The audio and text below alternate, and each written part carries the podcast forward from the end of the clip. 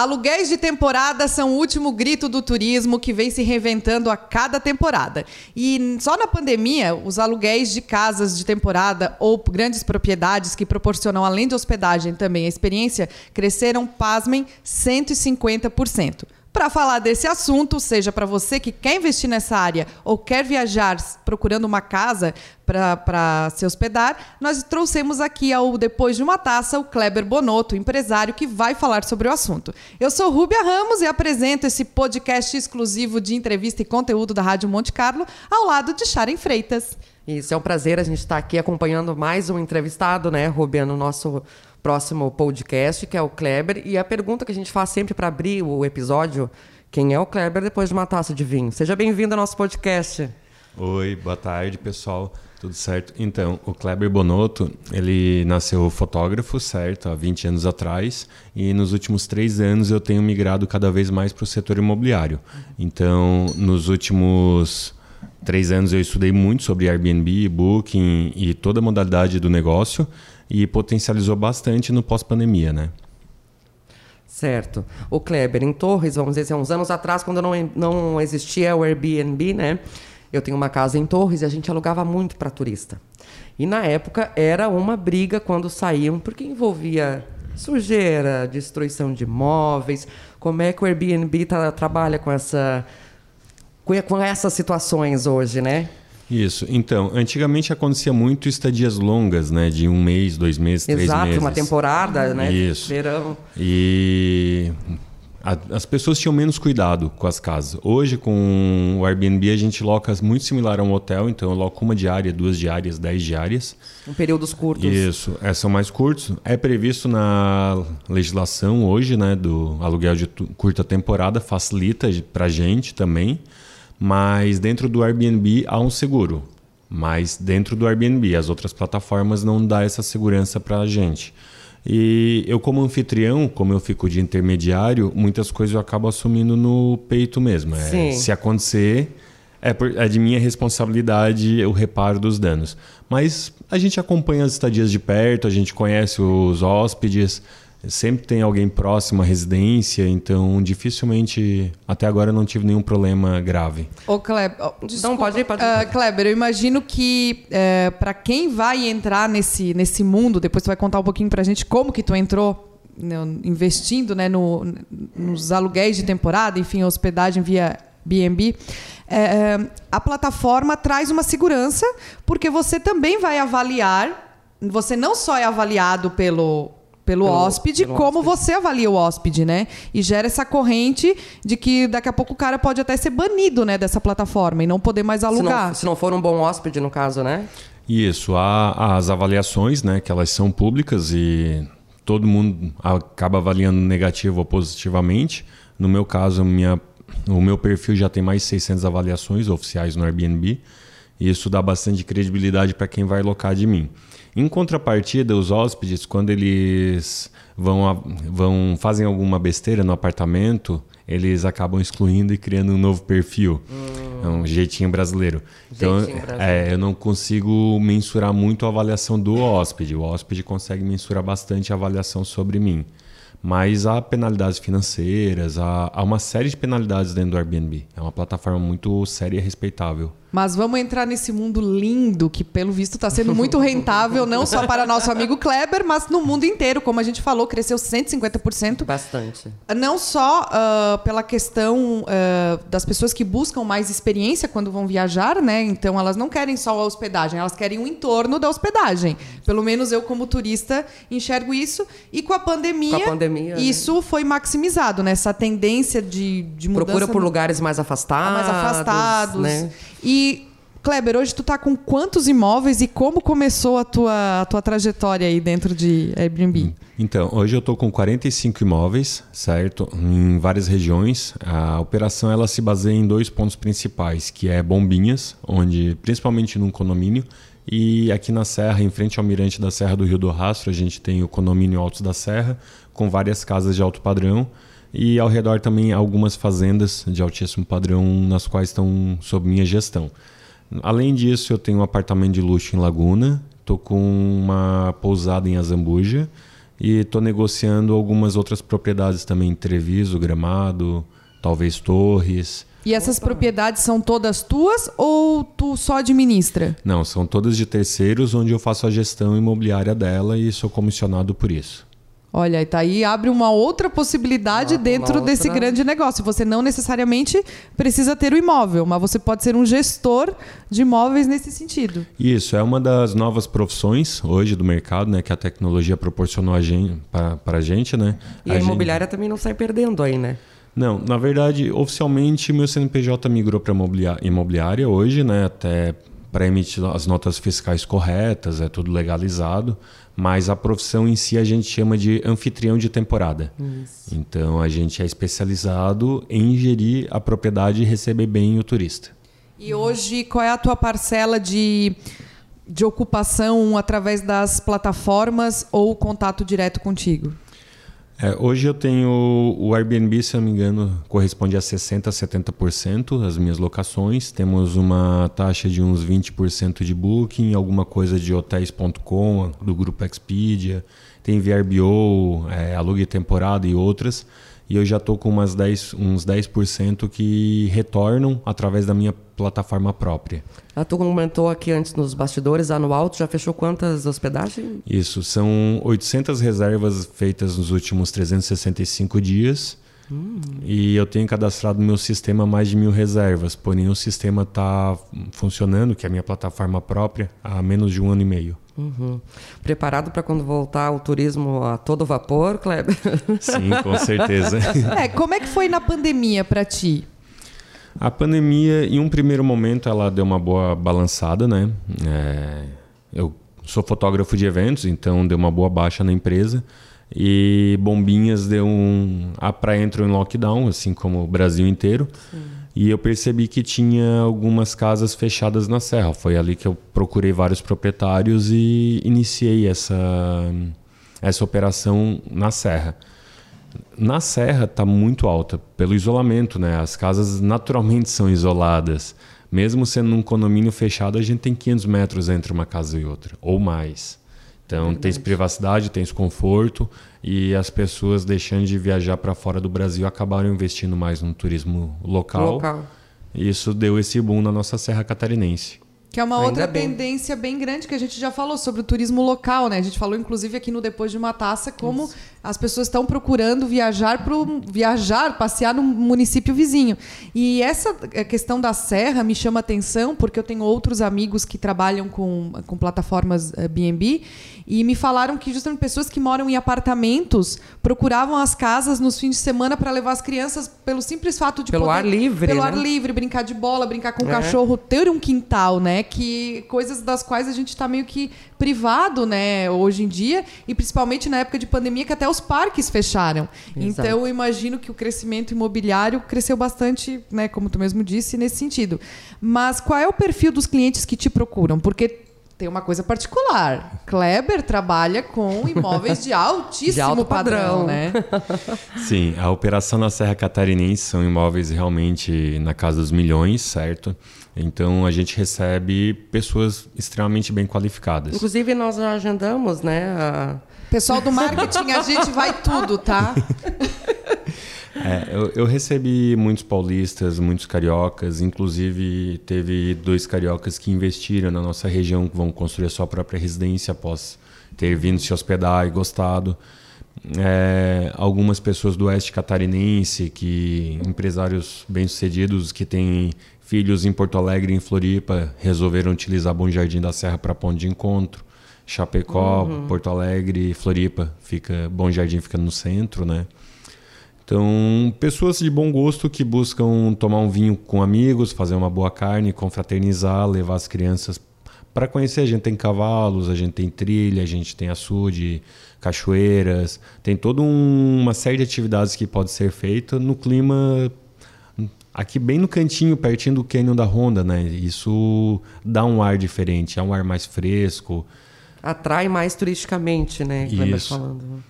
É, tu acha que atrai mais a localização ou o padrão do imóvel? Eu acredito que seja um conjunto, porque se a gente falar só de padrão de imóvel, Gramado, por exemplo, tem imóveis num padrão muito similar pela metade do preço do, da nossa Serra Catarinense. Porém, os condomínios em Gramado é um terreninho do lado do outro. Então, uhum. é como se fosse na tua casa, sabe? O vizinho está a 4 metros de ti. Então não tem Eu muita diferença. Isso. Então não, não, não viaja, é. né? Gramado, se a gente falar de Gramado, tem ótima gastronomia, mas não tem canyons como nós temos, sabe? Sim. Essa vivência da natureza é muito peculiar da nossa região aqui. É uma serra única no Brasil. E cresceu muito mais é, por, agora por conta tem, da pandemia. Tem né? isso, né? O hotel você procura para se hospedar, claro, vai ter uma série de conveniências, mas, no caso de Gramado, eu não procuraria uma casa de temporada por causa dessa vasta gama gastronômica, opções gastronômicas que eu não quero cozinhar. Sim, que tu só ia utilizar para um pernoite, por exemplo, né? Quando a gente for com o pessoal do marketing, a gente quer uma casa com cozinha grande, com churrasqueira, para a gente tudo. curtir aquele ambiente e ter experiência, né, Sharon Freitas? Exatamente. Ou na tua casa em Torres, vai botar no Airbnb, não? Depois nos bastidores a gente pode conversar, Kleber, quem sabe, né? E tem uma questão bem importante nessas casas de alto padrão, é que muitas vezes o hóspede vem passar 10 dias e ele não quer se incomodar também. Ele não quer cozinhar. Ele vem em família, é. ele não veio com amigos para fazer um churrasco, tomar um vinho, certo? Ele não quer ser o cozinheiro da vez. Então, nós temos uma série de chefes de cozinha. Normalmente eu desloco os chefes aqui de Criciúma mesmo. E a gente atende eles com café da manhã, almoço, janta. Se quiser uma diarista para arrumar as camas, para passar uma vassoura na casa. Qualquer necessidade, qualquer demanda que o hóspede tenha interesse, nós providenciamos também. Desde um helicóptero para fazer um sobrevoo nos canyons, quanto um passeio a cavalo, um 4x4, um chefe de cozinha independente da gastronomia que ele opte, se ele quiser que eu compre um vinho aqui no Angelone em Criciúma e leve para ele, a gente faz essa... O diferencial, então, não é só a hospedagem, é todo um trabalho que vocês é, fazem para o atendimento do, do cliente, né? O diferencial é, a é gente soluciona problemas, né? Exato. A gente está ali para prestigiar umas férias de alta qualidade. E tu falou aqui em 10 dias, mas qual é a média de permanência, seja nos imóveis de serra ou de praia? Então, eu não consigo mensurar exatamente, mas eu percebi que quando as pessoas viajam de São Paulo Rio, eles ficam 7, 10 dias. Quando a gente pega turistas catarinenses, tem muitas pessoas de balneário que vêm até nós, aí são mais final de semana mesmo. Então, e depende muito da época.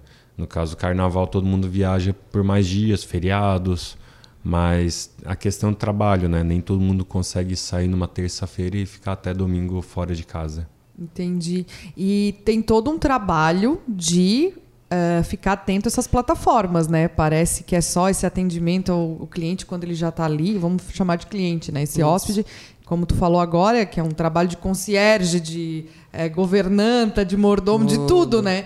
Uh, mas como é que é o trabalho nas plataformas? Que tu me disse que passa bastante tempo respondendo o pessoal, né? Isso, eu tive que criar uma estratégia de trabalho quase que 24 horas. A gente começa às 7 da manhã e vamos até cerca de 2 a 3 horas da madrugada. Nossa. Então, respondendo de plantão, porque as pessoas fazem consulta a qualquer hora do dia. E a agilidade na, na resposta quanto a um questionamento, uma dúvida no Airbnb é fundamental para que a reserva realmente ocorra. Fazer a prospecção de, de, de clientes. Isso. Né? E muitas vezes pode acontecer que eu esteja com um hóspede lá em Bombinhas, por exemplo, eu estou aqui em Criciúma. É, lógico, eu tenho uma equipe lá, né, pronta para isso, são cinco profissionais. E às duas horas da manhã o hóspede percebeu que precisa de um secador de cabelo. é, vamos falar dos perrengues agora, das então... situações conflituosas. é, teve muito perrengue já? É assim, ó, algumas necessidades, né? Principalmente fora dos horários Do horário, comuns, né? Sim, é. Então a gente acaba solucionando. A gente teve alguns perrengues com alguns estrangeiros com, que não tem o mesmo padrão higiênico nosso, então que Sharon Freitas também já passou não, por isso, não, né? É, já, já não vamos citar ah, a nacionalidade. Não, vamos citar a nacionalidade, mas eu eu, eu, eu acho que eu sei de quem você está falando. Isso, então, eventualmente acontece, é lógico que aos poucos a gente vai aprendendo a filtrar, até na forma das pessoas utilizarem as Isso. palavras na hora de uma consulta, a gente vai vai filtrando os perfis de famílias.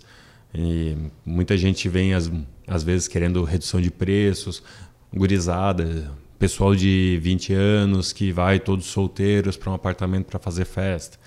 É um... É, tem até aquele. É, tem um. Se você nunca viu, procure no YouTube, tem um áudio maravilhoso do Airbnb E tem regras, né? Não pode só alugar. Eu posso alugar a casa e fazer o que eu quero? Não, não, não pode. Sim e não. Há regras, certo? As regras são. Qual é o limite da festa? Tipo, o anfitrião lá, o dono da casa pode dizer, ó, aqui eu não quero isso, isso, isso, não pode fazer isso. E tem que Isso. obedecer, não o pode. anfitrião pré-determina as regras. Ah, é o anfitrião, não é a plataforma. Tem os dois. A plataforma tem umas regras próprias dela, mas o anfitrião pode ou não seguir e o anfitrião pode ou não restringir mais. Se eu tiver, no caso, imagina uma casa na serra, naquele sítio que tá lá fechado, abandonado há dois anos, só tem um galpão de madeira velho caindo. Se eu quiser pegar ela para alocar e não tem nada para quebrar, nada que vai, não vai incomodar vizinhos, se eu quiser deixar a galera fazer uma festa lá com 50 pessoas, eu posso deixar. Eu deixo isso na regra, é permitido eventos até 50 pessoas. Certo?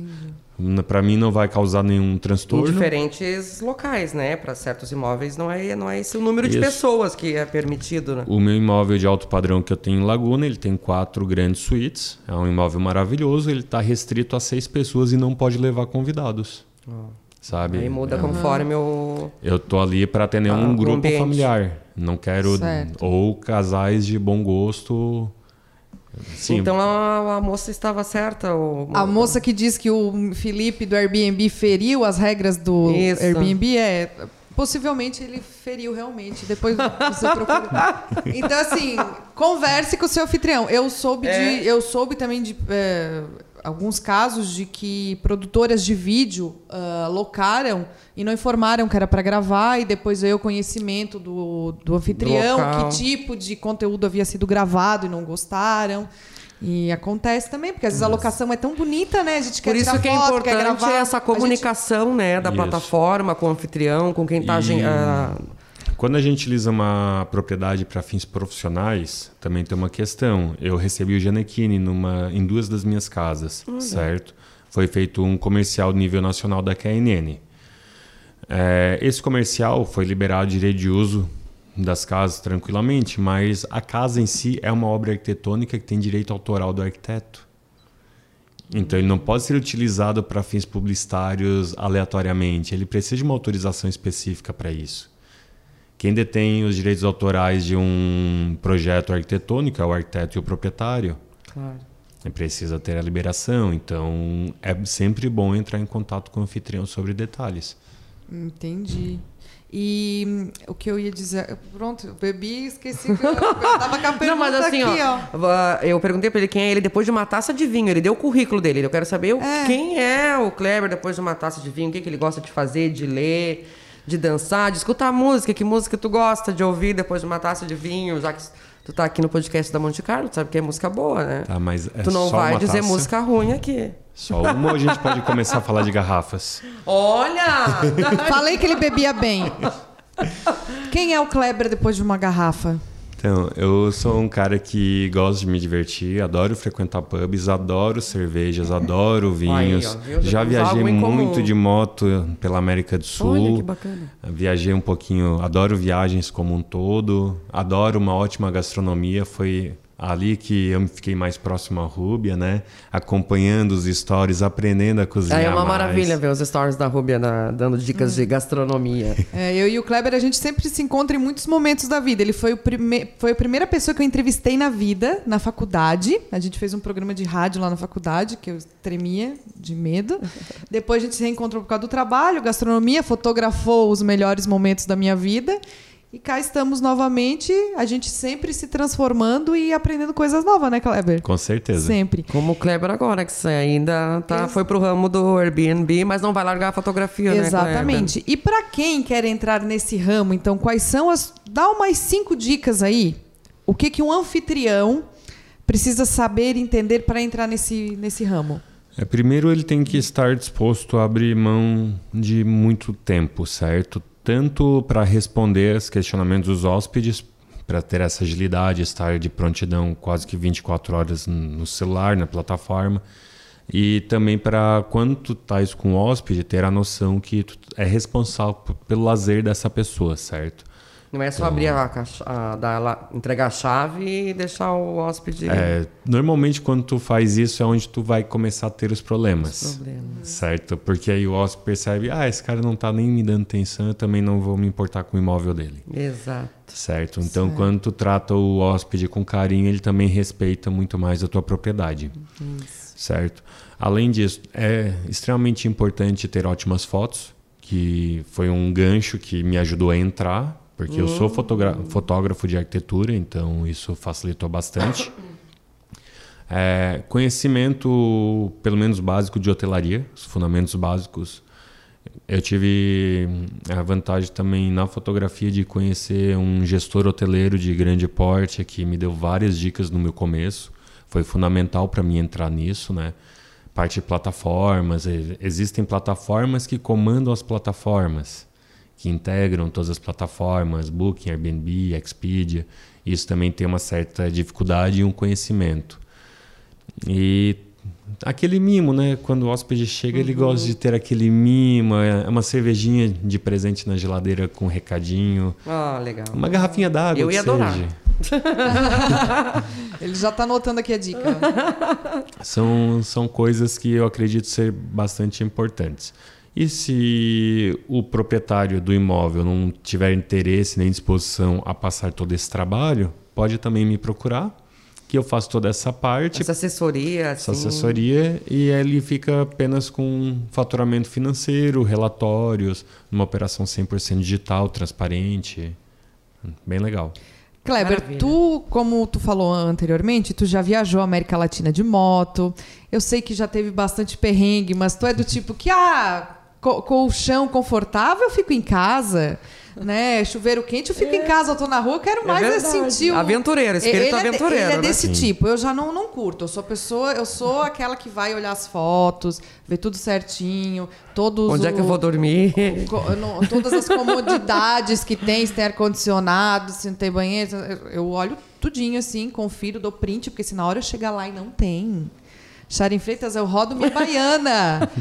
Porque se eu aluguei ali, eu quero que esteja tudo certinho. Mas felizmente nunca, nunca, nunca, problema. nunca tive problema. Já alugo muito por booking e sempre foi uma experiência muito boa, inclusive com os anfitriões.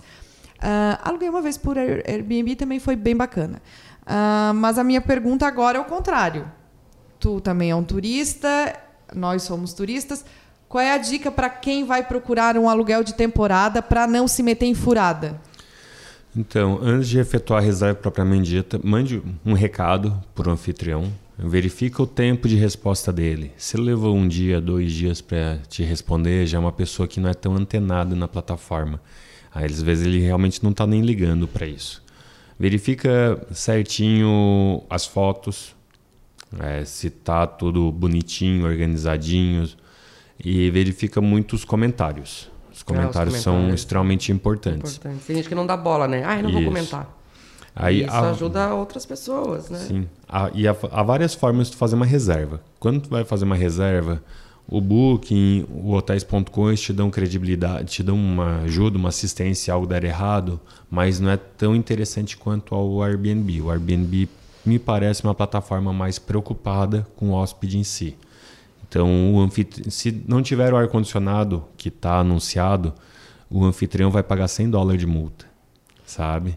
E não tem discussão, e vai ser negativado, vai para baixo nas buscas, tem uma hum. série de penalidades. E a locação pelo Airbnb é pelo Airbnb, tu só paga via cartão de crédito dentro da plataforma. Tu não faz Pix, tu não fala com a pessoa pelo WhatsApp, não se comuniquem é fora da plataforma. Da... Inclusive é um pouco antiético depois procurar para alugar fora da plataforma. Pô, já começou a transação ali, né, pela plataforma, que te dá essa conveniência, é legal tanto para Manter essa fidelidade É, aí. principalmente falando do ponto de vista do anfitrião, né? Isso. Ele se manter ali, né? Isso, porque a plataforma leva uma comissão, essa comissão ela é significante, não é algo baratinho, sabe? Mas em contrapartida ela te dá uma segurança para ambas as partes. Então ela realmente cobra, mas ela, ela te entrega, sabe? Então eu acho uma cobrança justa. Então certo. a plataforma está ali para beneficiar os dois lados. O anfitrião sabe que vai receber e o hóspede sabe que vai ter o imóvel. Caso algum pro... o hóspede chegou e não tem o imóvel, vamos supor, né? Ele caiu num golpe tradicional aí. No Mercado Livre, o LX tem um monte disso. Com propriedades, né? Com locação. Aí chegou lá, liga pro Airbnb. Oh, eu tô aqui na frente da propriedade, não tem. O Airbnb vai achar uma nova propriedade para ti, o Airbnb vai pagar para ti. Sabe? Ele vai resolver, tu não vai ficar na rua. E o anfitrião vai ter o anúncio removido na hora. Sabe? É... É bem rígido, é bem. Muito rígido. Para que as coisas funcionem certas, né? De, de maneira correta, que fique bom para os dois lados. Exatamente. Eu não te falei, né? Mas eu tô muito viciada num seriado, num programa que tem na Netflix que chama Aluga-se um Paraíso. E é muito legal porque eles convidaram um fotógrafo, um arquiteto e uma decoradora para. Não, não é um arquiteto, é um gestor imobiliário. Um, como é que chama? Corretor de imóveis, para viajar os, Estados, os Estados Unidos, qualquer país, uh, e eles vão por tema. Cada programa é um tema, tipo casa perto de água, uh, lugares exóticos, enfim. E eles só viajam via Airbnb e acham umas acomodações incríveis, tipo a casa que parece um disco voador no meio do deserto e tem toda essa temática de área 51. Eles vão atrás e Eles acham. vão atrás e acham. Ah, uma casa que é um tesouro arquitetônico porque o Andy Warhol sentou lá, jantou com a arquiteta que fez a casa, sabe? Umas coisas muito incríveis assim. E eu fiquei realmente apaixonada pela questão que é muito além de só se hospedar, né? É uma experiência e eu agora tô. De ter um objetivo, né? Eu Além já tô da, planejando da diferente a minha próxima viagem. Tu quer... A Rubia quer achar uma casa igual uma pirâmide, porque como ela não tem dinheiro para ir pro Egito. Se tu achar uma casa, não for assim, da, da arquitetura, né? De pirâmide, tu pode oferecer pra Rubia que daí Construímos. ela... Vai ficar devendo os tubarões, né? Vai ser a pirâmide no meio do deserto e sem tubarões, mas tudo, tudo bem. Tu queria uma casa como, Sharon Freitas? Ah, eu vi uma casa igual a, a, casinha do Poo, do sim, é a coisa mais linda. Uh, e agora também saiu a Floresta da Cinderela, que eles andaram meio que também... Saiu na CNN alguma coisa a respeito.